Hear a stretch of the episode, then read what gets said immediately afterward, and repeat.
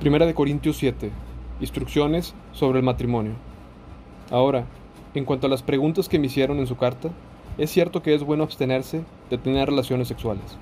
Sin embargo, dado que hay tanta inmoralidad sexual, cada hombre debería tener su propia esposa y cada mujer su propio marido. El esposo debe satisfacer las necesidades sexuales de su esposa y la esposa debe satisfacer las necesidades sexuales de su marido.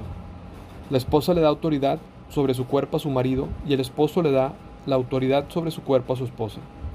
No se priven el uno del otro de tener relaciones sexuales, al menos que los dos estén de acuerdo en abstenerse, en la intimidad sexual, por un tiempo limitado, para entregarse más de lleno a la oración. Después deberán volverse a juntar, a fin de que Satanás no pueda tentarlos por falta de control propio. Eso les digo en modo de concesión, no como un mandato. Sin embargo, Quisiera que todos fueran solteros, igual que yo, pero cada uno tiene su don específico de Dios, unos de una clase y otros de otra. Así que les digo a los solteros y a las viudas, es mejor quedarse sin casa, tal como yo. Es mejor quedarse sin casar, tal como yo. Pero si no pueden controlarse, entonces deberían casarse. Es mejor casarse que arder de pasión. No obstante, los que ya están casados tengo un mandato que no proviene de mí sino del Señor. La esposa no debe dejar a su marido, pero si lo deja, que no se case de nuevo, o bien que se reconcilie con él. Y el marido no debe dejar a su esposa. Ahora me dirigiré al resto de ustedes, aunque no tengo un mandato directo del Señor.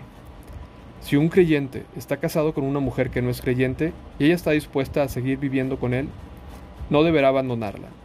Y si una creyente tiene un esposo que no es creyente y él está dispuesto a seguir viviendo con ella, no debe abandonarlo.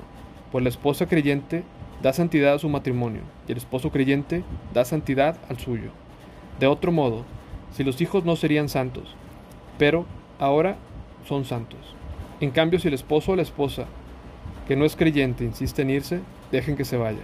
En esos casos, el cónyuge creyente ya no está ligado al otro, porque Dios lo ha llamado a ustedes a vivir en paz. ¿Acaso ustedes, esposas, no se dan cuenta de que sus maridos podrían ser salvos a causa de ustedes? ¿Y ustedes, esposos, no se dan cuenta de que sus esposas podrían ser salvas a causa de ustedes? Cada uno debería seguir viviendo en la situación que el Señor lo haya puesto y permanecer tal como estaba cuando Dios lo llamó por primera vez. Esa es mi regla para todas las iglesias.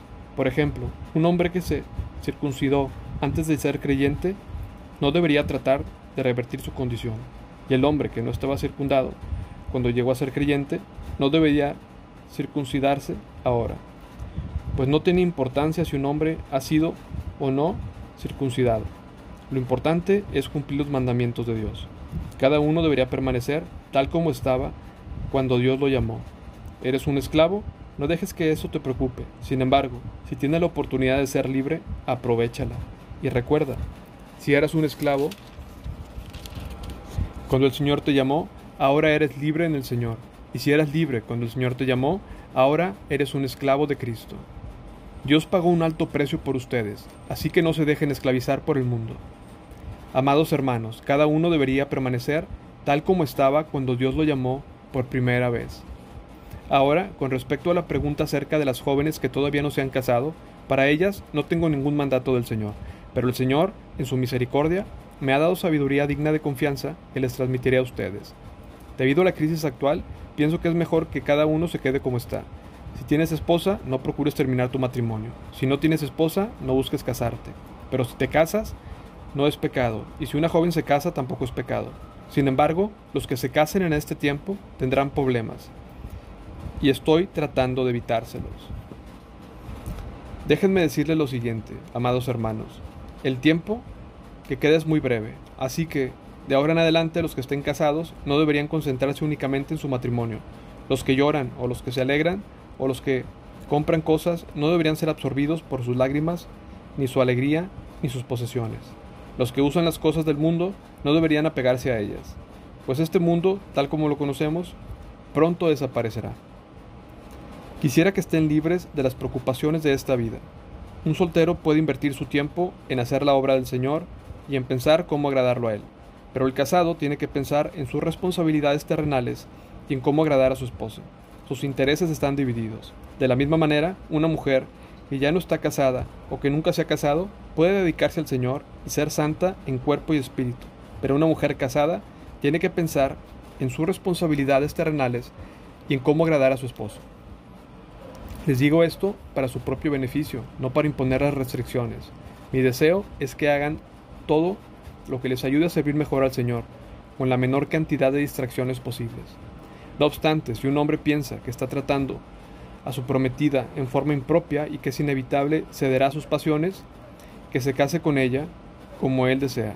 No es pecado, pero si ha decidido con toda firmeza no casarse, y no hay una urgencia y puede controlar sus pasiones, hace bien en no casarse. Así que el que se casa con su prometida hace bien, y el que no se casa hace aún mejor.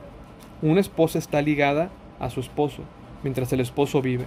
Si su esposo muere, ella quedará libre para casarse con quien quiera, pero solamente si ese hombre ama al Señor. Sin embargo, en mi opinión, sería mejor para ella no volver a casarse, y pienso que al decirles esto, les doy consejo del Espíritu de Dios.